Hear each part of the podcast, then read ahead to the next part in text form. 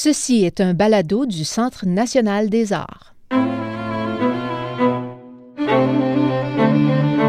Consultez d'autres fascinants fichiers balado sur les arts de la scène au baladocna.ca ou abonnez-vous gratuitement sur iTunes sous la rubrique Centre national des arts.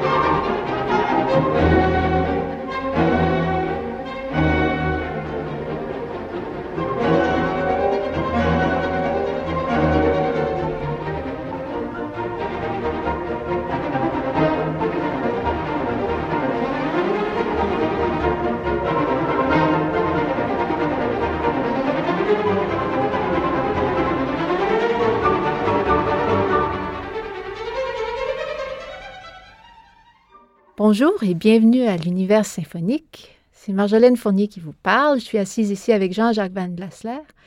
Aujourd'hui, nous abordons un sujet très différent.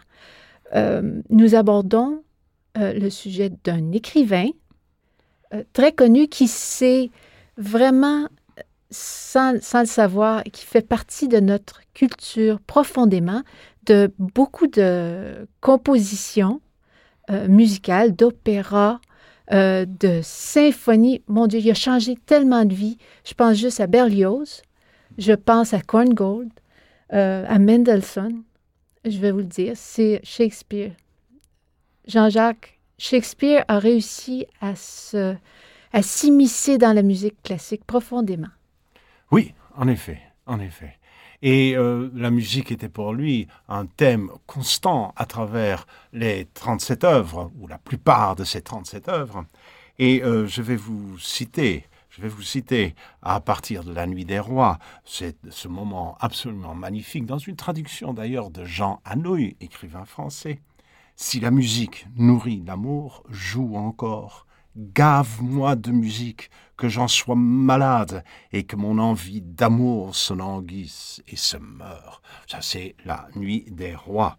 Ça va bien plus loin encore, ça va bien plus loin encore avec dans le marchand de Venise. Il y a, plein, il y a plusieurs citations dans le marchand de Venise. L'homme qui ne possède pas de musique en lui n'est pas ému par l'harmonie des, des sons doux et prêt pour la trahison les stratagèmes et la destruction de l'esprit. Son esprit est ennuyeux comme la nuit, et ses affections sont noires comme Erebus, marchand de Venise. Et enfin, enfin, un troisième que je, vous cite et qui sort d'une pièce de théâtre à laquelle on s'attendrait pas, Henri IV, Henri IV, une pièce euh, historique. Ne faisons pas de bruit, mes doux amis, à moins qu'une moins favorable murmure de la musique dans mon esprit fatigué. Oh, c'est superbe, c'est superbe, et je pourrais passer euh, nos, nos, nos, 30, 40 minutes à, vous lire de, de, ces extraits. Maintenant, euh, nous sommes à, traiter du sujet de Shakespeare parce qu'il y a un, concert très, très... Euh, un concert extraordinaire qui va se produire, et puis le sujet est Shakespeare en musique. Euh, on va revenir au répertoire tout à l'heure. Euh, ce sont des œuvres de Nicolai, de euh, Korngold et bien sûr, bien entendu, Mendelssohn, mais on va y revenir. On va y revenir parce qu'on va faire un petit tour d'horizon avant. pour, pour, parler de cette musique, de, la musique et Shakespeare. Bien sûr, ce n'est pas la place pour parler de la musique à l'époque de Shakespeare, mais il faut dire quand même qu'à l'intérieur des pièces de Shakespeare, il y a plus de 90 œuvres, euh, 10 poèmes euh, qu'on appelle des lyrics, des lyriques, des éléments lyriques, c'est-à-dire des chants, euh, parce que à l'époque, c'était une, une, partie importante de, de la pièce de théâtre. C'était ce qui attirait le public. Le public venait très souvent pour écouter de la musique. Alors, dans les pièces extrêmement sérieuses comme Hamlet, il y a plusieurs de ces je cite, les, des lyriques. Il en a fait plus de 90 à l'intérieur de, de, son œuvre. Ce qui est important, bien sûr, et qui se chantait sur scène euh, par, les, par, les, par les acteurs. Et puis, il avait des musiciens qui jouaient pour lui. Ce que j'ai compris, c'est que dans ses mises en scène, parfois, on avait des musiciens sur la scène qui faisaient partie de, de l'œuvre, mais aussi parfois, il les cachait sous la scène pour faire un effet, un effet un peu plus euh, éthérique. dans certaines de ces pièces, absolument nécessaire, absolument. Alors, et, vous avez tout à fait raison, et j'insiste là-dessus. Il y a un de mes amis euh, à, qui j'ai parlé récemment, qui était, qui est un grand spécialiste de théâtre, et qui m'a dit, n'oublie pas que la musique était essentielle à l'intérieur du monde du théâtre à l'époque élisabéthaine. on parle de Élisabeth, bien sûr, la période où Shakespeare a vécu, 1564-1616. Mais euh, on est d'ailleurs cette année au 450e anniversaire. Et ce n'est pas pour rien que ce concert a lieu, parce que c'est bien pensé, 450e anniversaire, Shakespeare à la musique, Qu'est-ce que la, qui a été euh, les musiciens, qui ont été les musiciens qui ont été inspirés par cette œuvre absolument formidable. De, parmi ces 37 œuvres, bien sûr, il y a un certain nombre d'œuvres favorites, mais voilà. Mais euh, au début, il y avait, bien sûr, il y a eu un certain nombre de traductions immédiatement dans, dans le monde intellectuel de cette époque, euh, au début du XVIIe siècle. Mais euh, très vite, Shakespeare, à part un Purcell, euh, euh, qui a écrit The Fairy Queen, il y a, euh, il y a très peu d'œuvres qui, qui, sont... Il disparaît un tout petit peu. Vous savez, c'est le passage du désert, euh, comme, euh, comme, comme on dit très souvent, pour, pour, pour, des écrivains, pour de grands acteurs, pour de grands, pour de grands auteurs. il y a une période où, ils disparaissent et puis, et puis d'un seul coup, c'est revenu. Vers la fin du XVIIIe siècle, à son bicentenaire, il y a une grande fête qui se fait, gérée par un monsieur qui s'appelle David Garrick et qui dans son ode du festival. Donc, on est en 1764, 200 ans après euh, sa naissance, euh, euh, et dans son festival ode, il dit amener plein temps l'harmonie. L'harmonie, bien sûr, la musique. et, et, à cette époque-là, pendant cette, célébration, il y a le musicien Thomas Arne qui écrit plusieurs pièces de musique euh, sur un certain nombre d'œuvres de, Shakespeare. C'est à partir de ce moment-là que ça commence à, s'ouvrir.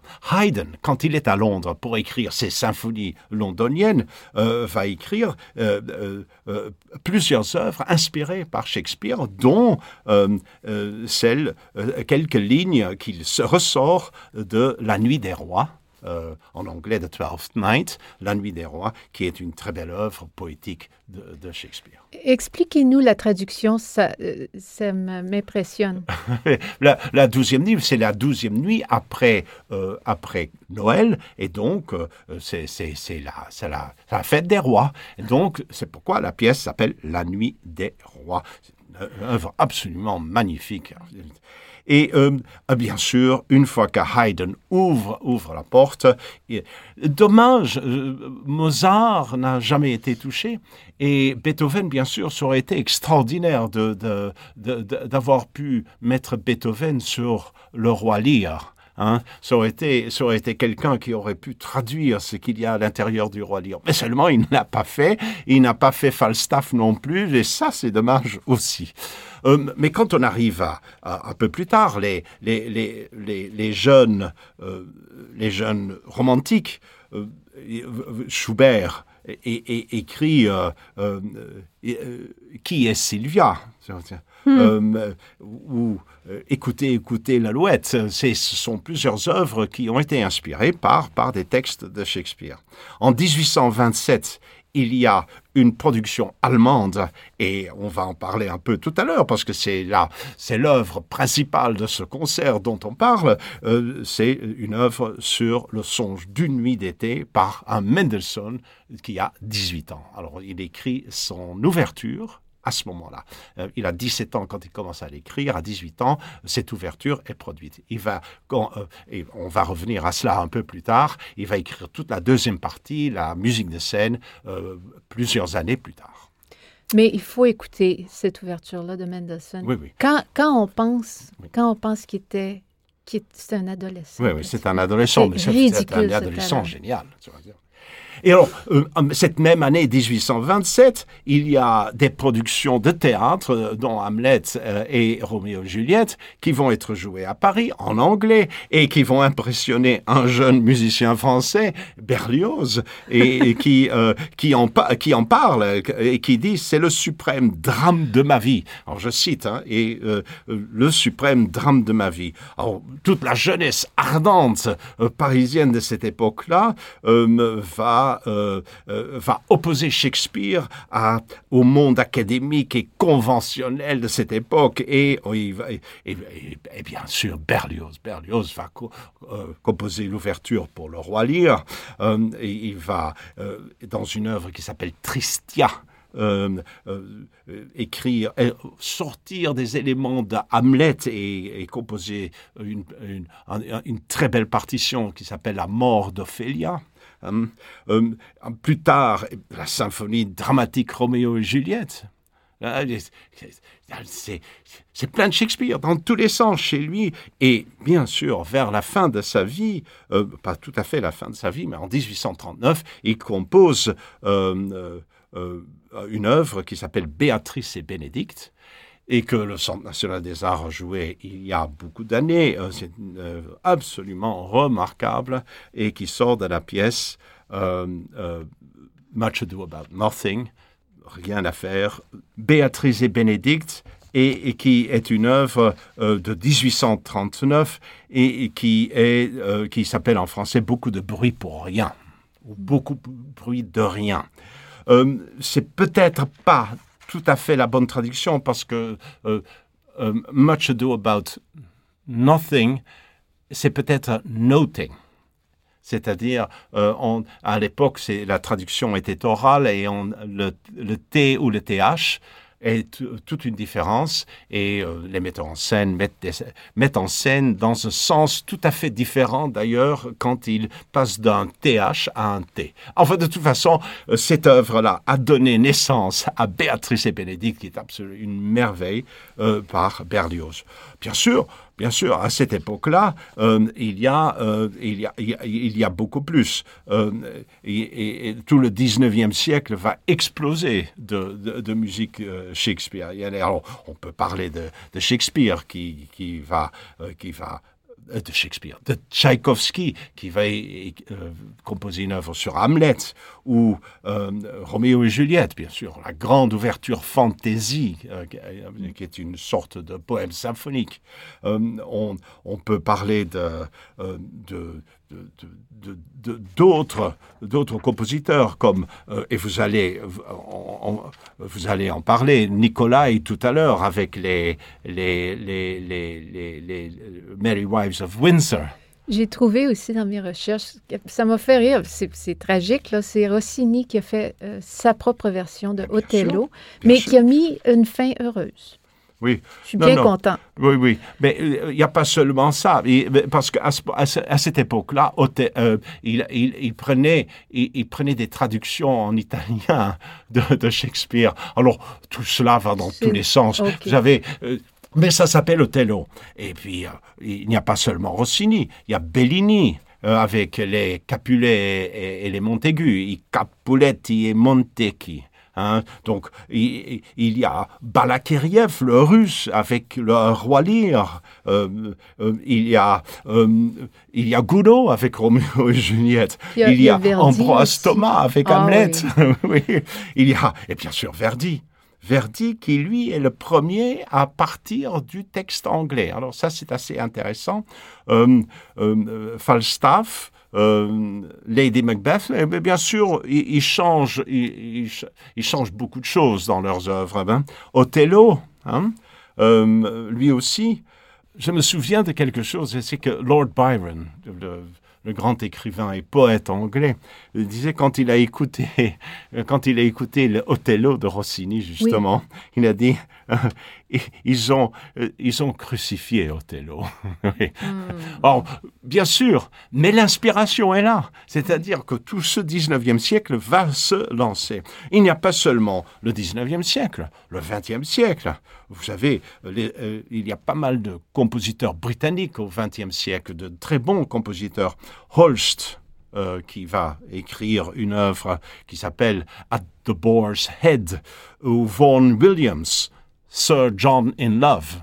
Sir John Falstaff, bien sûr, hein. Benjamin Britten. Alors, lui qui est le plus proche du texte, euh, réellement très proche du texte de Shakespeare, avec Le songe d'une nuit d'été, qui est un merveilleux opéra de, Benjamin Britten, et qui a été joué au Centre national des arts à l'époque sous la direction de Mario Bernardi mm. pendant son festival d'été. Mais ça va, ça, se rapproche beaucoup plus de nous encore. Euh, euh, il y a Samuel Barber qui a composé, le compositeur américain, qui a composé un Anthony et Cléopâtre. Euh, euh, il y a euh, l'allemand Riemann qui a écrit un merveilleux Lear, très concentré, vous savez. mon, Dieu, j'ai oublié Prokofiev. Qu'est-ce que vous voulez Prokofiev, bien sûr. le ballet. Prokofiev qui fait... Roméo et Juliette. Oui, Roméo et Juliette, qui, à chaque fois qu'on joue, les premières quatre mesures, ça me fait pleurer. Tellement en quatre mesures, il exprime toute l'histoire. Oui, oui, il, est, il, est, il, est, très bon en ballet, euh, Prokofiev, absolument. Puis, vous avez sauté quelqu'un du 20e siècle, un Américain. Je, oh, j'ai pas fini. J'ai pas fini. Hein? On va y arriver. On va, euh, euh, il y a l'écrivain anglais, le compositeur anglais Walton, Henri IV, Henri V qu'il fait, Richard, Richard III, Hamlet, de la musique de scène pour ses œuvres. Il y a énormément d'œuvres de musique de scène. Et, croyez-moi, on ne va pas tous les citer, mais il y en avait dans le, euh, Dictionary d'opéra 391 euh, il y a quelques années. Donc aujourd'hui, on a dû dépasser les 400 œuvres inspirées, mais des œuvres théâtrales, c'est-à-dire musique de scène ou opéra inspirées par, par Shakespeare. Donc il y en a beaucoup plus dans les chants.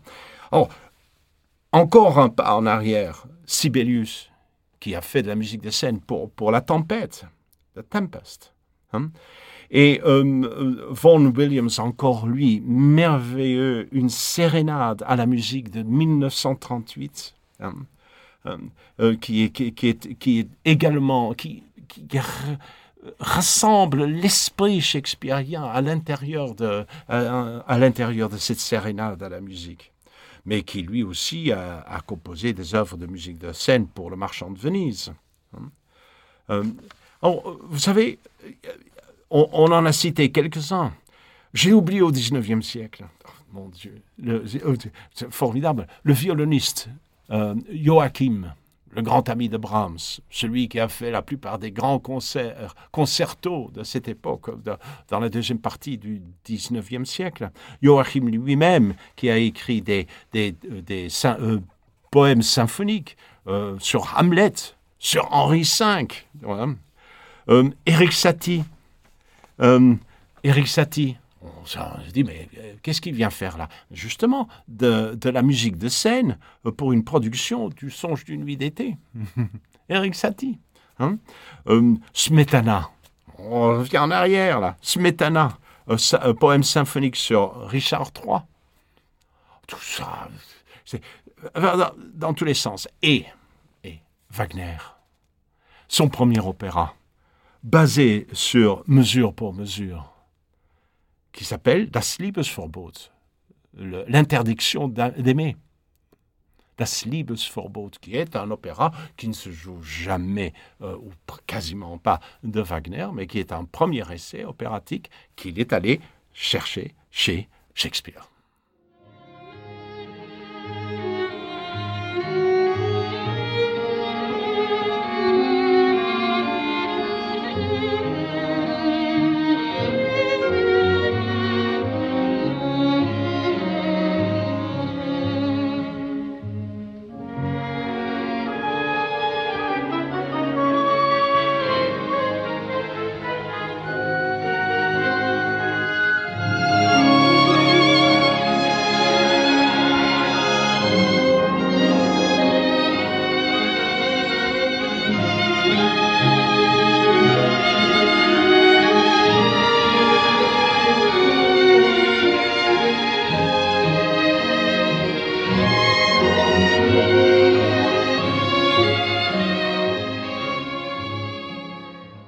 Mais là, je suis bouche bée. Wagner qui est allé chez Oui, oui, oui. oui. J'avais lu qu'il était qu'il l'aimait beaucoup, mais je savais pas qu'il avait même essayé de composer quelque chose.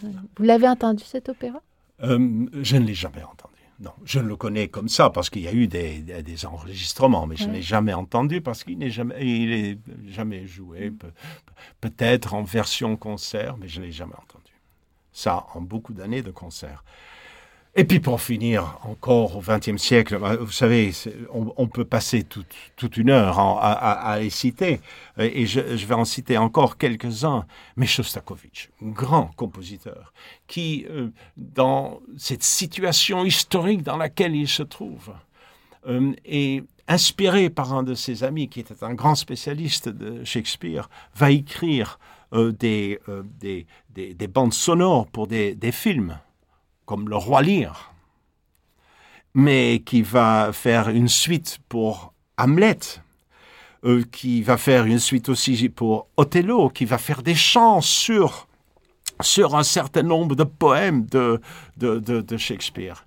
Et bien sûr, bien sûr son opéra, son grand opéra qui s'appelle Lady Macbeth de Mtensk qui, n'est pas le, Lady Macbeth, euh, qui n'est pas le Macbeth de, Shakespeare, mais en fait qui s'inspire d'une certaine façon de, tout cela. On ne va pas entrer en profondeur, mais je voulais citer Shostakovich. Et bien sûr, je savais ce que vous alliez dire tout à l'heure, et bien sûr, vous vouliez me faire penser à, euh, euh, Bernstein et son magnifique West Side Story qui est Roméo et Juliette, qui est Roméo et Juliette et qui voulait placer d'abord. Euh, c'est c'est assez, c'était les portoricains je- qui à, Oui. et à New York et puis les disputes de famille euh, à l'intérieur de New York et qu'il voulait d'abord placer en Palestine et en Israël en fait. C'est assez intéressant cette histoire. Mais enfin, euh, entre Palestiniens et Israéliens, qui aurait été également magnifique, mais euh, il, il a plutôt préféré le faire à, à- à l'intérieur de New York.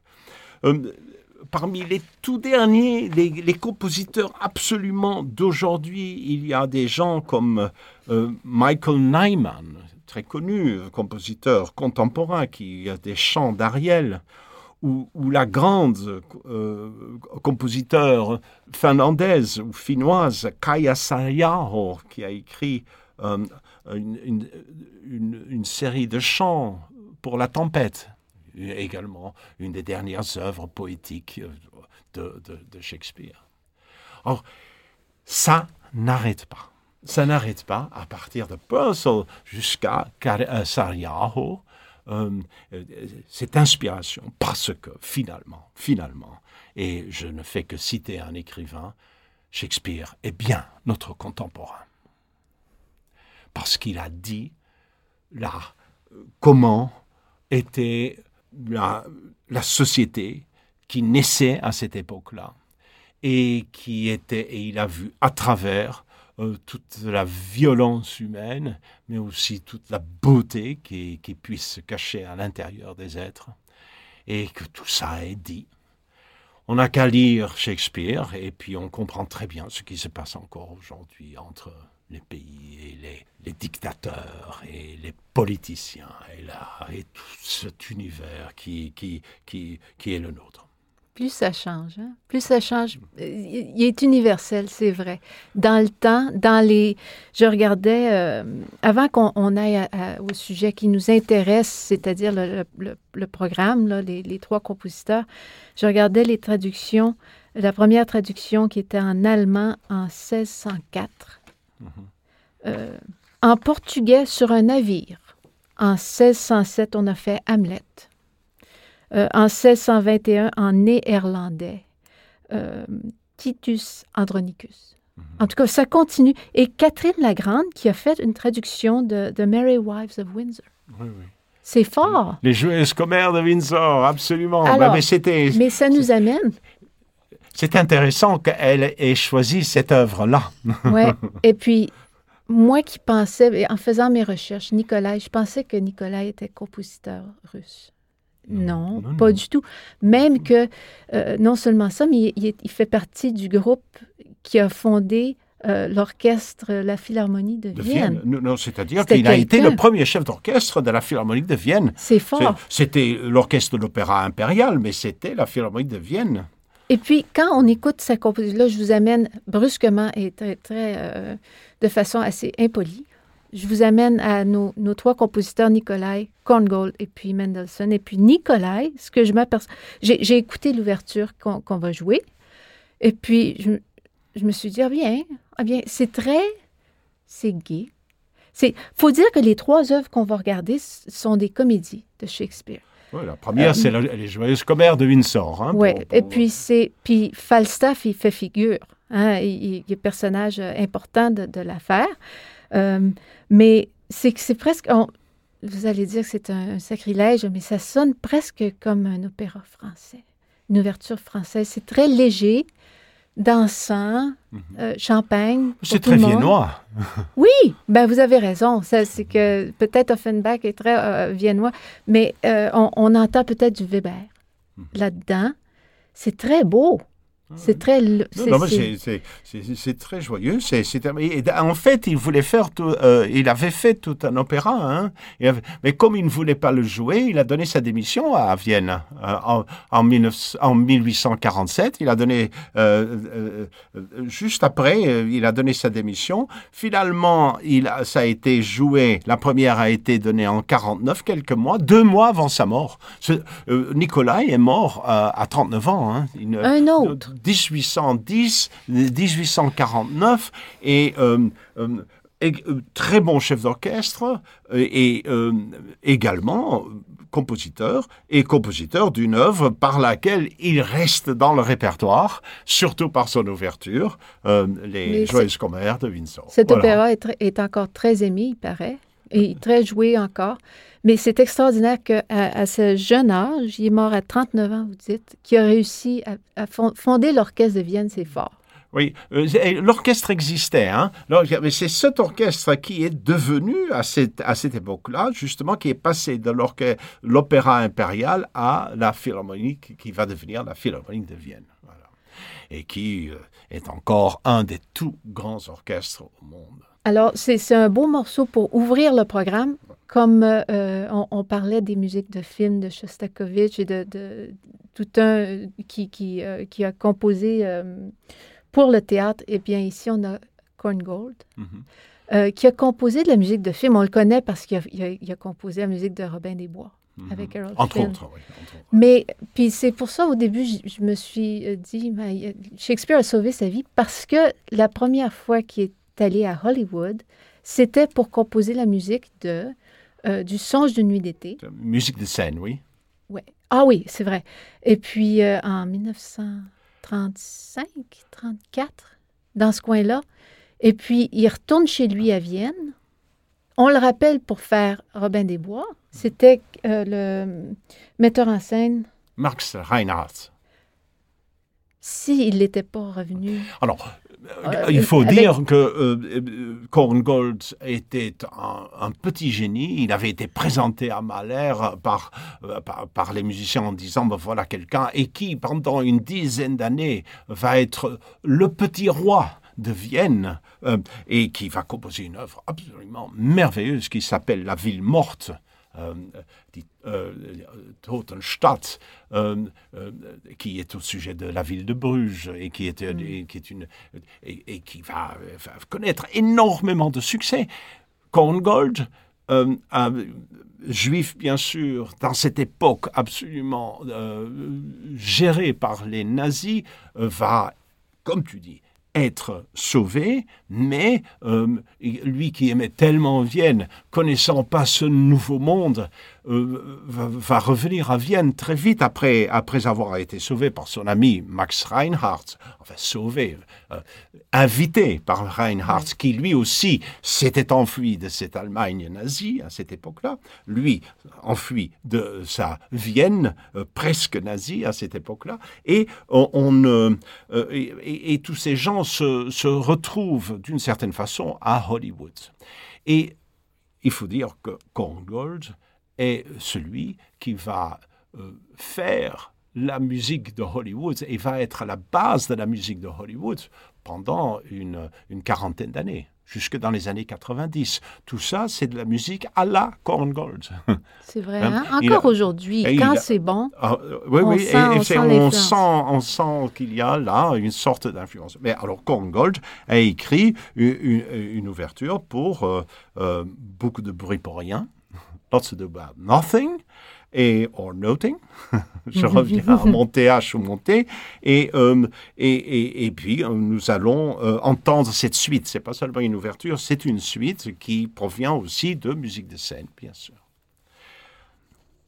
Alors vient après ça l'œuvre principale qui est euh, celle de Mendelssohn. Hein. Et euh, on, l'a signalé tout à l'heure qu'il euh, a écrit cette ouverture quand il avait 17 ans et 15 ans plus tard, 15 ans plus tard, il va écrire toute une série d'œuvres, 13 numéros, 13, au total 13 numéros qui, vont, qui, vont constituer une musique de scène. Or, c'est écrit pour de chanteuses, plus chœur de femmes. Euh, et, et, et, voilà, c'est du Shakespeare qui avait été à cette époque-là traduit en allemand par un très grand philosophe qui s'appelait Schlegel, ça, je tiens à le signaler. C'est-à-dire, c'est une très grande époque en Allemagne, intellectuelle. Et puis, bon, voilà, Shakespeare, début du siècle, exactement à cette époque où explosent à Paris euh, les, pièces de théâtre. Et Shakespeare vient sur l'avant-scène. Oh, cette ouverture qui commence sur six accords lumineux, bien sûr, ça sort, c'est l'atmosphère enchantée du royaume d'Oberon, on l'entend. Hein. Et les, violons, vous qui êtes une, euh, membre des cordes de l'orchestre, les violons commencent sur un staccato aérien. Hein, et, euh, et continue sur l'allegro de sonate, et puis il y a les fanfares de Thésée et l'imitation burlesque du Iran de Bottom, le, qui est changé en âne. C'est pourquoi euh, j'ai imité le, le chant de l'âne.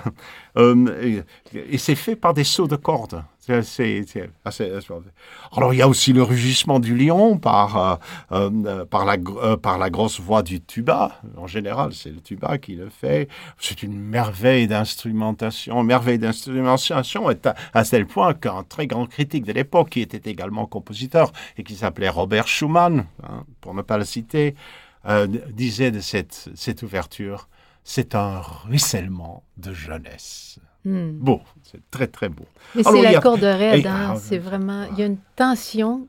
Comment il a fait pour savoir comment créer cette tension-là? À son jeune âge? À son jeune âge. Mais c'était, c'était un génie. C'était hmm. également lui aussi mort très très jeune. Hein. C'est alors, euh, il y a 13 numéros euh, qui, vont suivre. Il y a Scherzo, et puis il y a plusieurs mélodrames. Je ne vais pas tout citer dans l'ordre parce que c'est ennuyeux tout cela. Il y a plusieurs chants, des marches des elfes. Euh, Vous les serpents souillés qui est chanté par une des deux chanteuses. Un peu plus tard, il y a, il y a un nocturne. Et puis, il y a la marche nuptiale. Cette fameuse marche nuptiale. Euh, euh, la plupart, beaucoup de gens euh, se marient sur le fond sonore de cela. Heureusement qu'ils ne savent pas que la marche nuptiale, c'est un cortège de noces ridicule c'est Titania qui épouse Bottom, le petit âne. Alors, euh, heureusement que les gens ont oublié tout cela, tout ce qui est derrière, parce que euh, c'est euh, c'est un peu un mariage qui devrait sonner faux. lui qui a connu un très beau mariage, c'était euh, Mendelssohn. Euh, ce n'était pas probablement, mais c'était un, coup de rire, bien sûr, pour lui.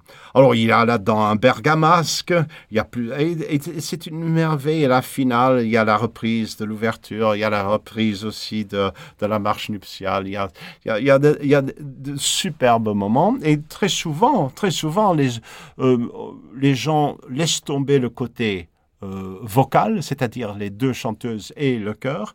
Et alors, il y a une suite orchestrale avec l'ouverture, le scherzo, l'intermezzo, le nocturne, euh, la marche nuptiale et le final. Voilà. Et, c'est, mm. et donc, on élimine les mélodrames et les arias qui se, se retrouvent là-dedans. Voilà. Maintenant, chez nous, on va avoir nos, euh, nos chanteuses, notre chœur, et Don Wallis Junta, qui mhm.